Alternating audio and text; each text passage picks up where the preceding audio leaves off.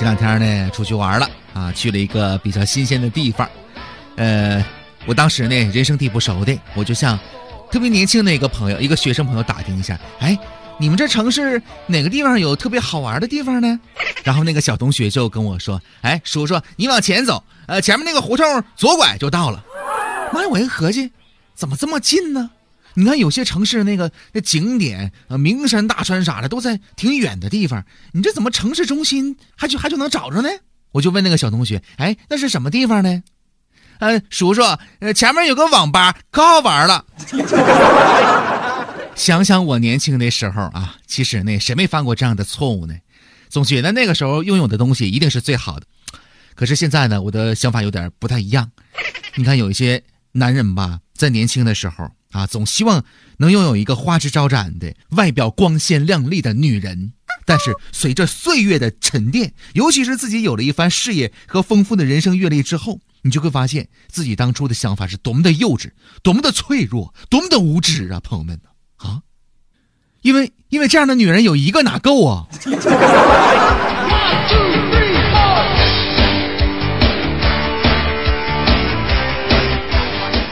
其实这种例子呢比比皆是，你看，呃，有些人年轻的时候吧，没有钱买糖，吃不上糖，特别是也是上了年纪的朋友啊，那时候物质条件特别的匮乏，吃不起糖，就合计将来有钱之后我一定玩命吃糖。可是到了有钱的时候得了糖尿病，还有呢，有些人呢吃不起肉，他将来有钱了，你就发现高血压、高血脂全上来了，也没法吃肉了。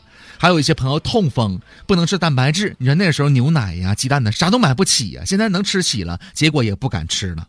在我的这个实际采访的过程当中，发现很多人，特别是些痛风的患者，呃，在经历了撕心裂肺的疼痛之后，由过去的大吃特吃变成了谈嘌呤，一谈蛋白质就色变呢。对含有嘌呤的食物都是敬而远之啊。可是咱笨理儿想，咱人就是由蛋白质组成的，你再不吃蛋白质，你说你你还想活不了？所以，适当的吃蛋白质啊是有好处的，而且你是必须得吃的。嘌呤的代谢产物是尿酸，因为你身体当中的尿酸呐。百分之二十是来自于食物，百分之八十是来自于自己身体的这个代谢产生的。你即使不吃的话，也会产生尿酸，痛风也依然是存在的。那么生活当中，很多人在问啊，那我能不能吃这个豆腐呢？我是痛风患者，我能不能吃豆腐呢？要弄明白这个问题，我们要详细的具体来说一说。首先，急性的痛风患者呢，要求每天嘌呤的控制量呢在一百五十毫克以内。